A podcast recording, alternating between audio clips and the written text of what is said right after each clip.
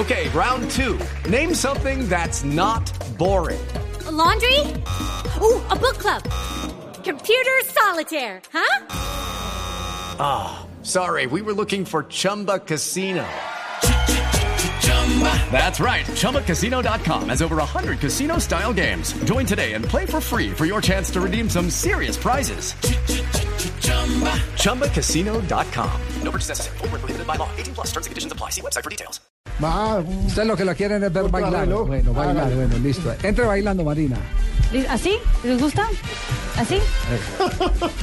Bueno, les cuento que voy a contar rapidito. El UFC, que es el deporte que más crece también, en el año nos está trayendo curiosidades. Eric Silva, luchador de la categoría 156, comunicó a través de las redes sociales que no puede combatir ya que tiene un furúnculo en la pierna que le ha ocasionado fiebre e incómodo. El poderoso furúnculo lo dejará por fuera del ring por dos meses. Dos meses por un furúnculo. Bueno, los hinchas Muy común. ¿Por un qué? ciclistas. ¿Un qué?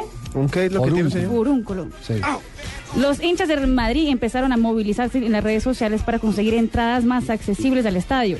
La gota que colmó la paciencia fueron los precios decretados para el Real Madrid-Manchester de Champions, entre 70 y 235 euros.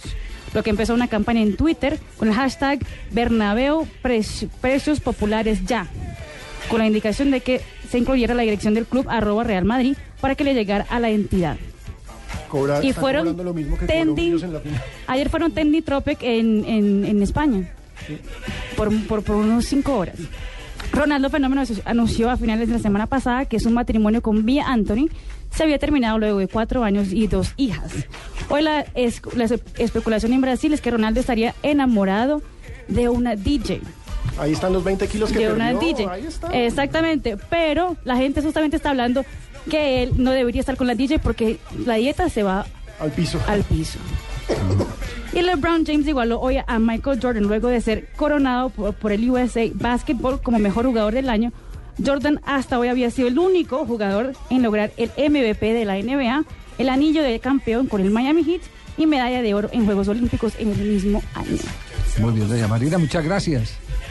La última vez que la vi, la vi fue detrás de Nelson. Pues corriendo de un lado para el otro y ahí se... Ya, ya estoy de... Ya vienen eh, voces y sonidos y en instante, Voz Popular.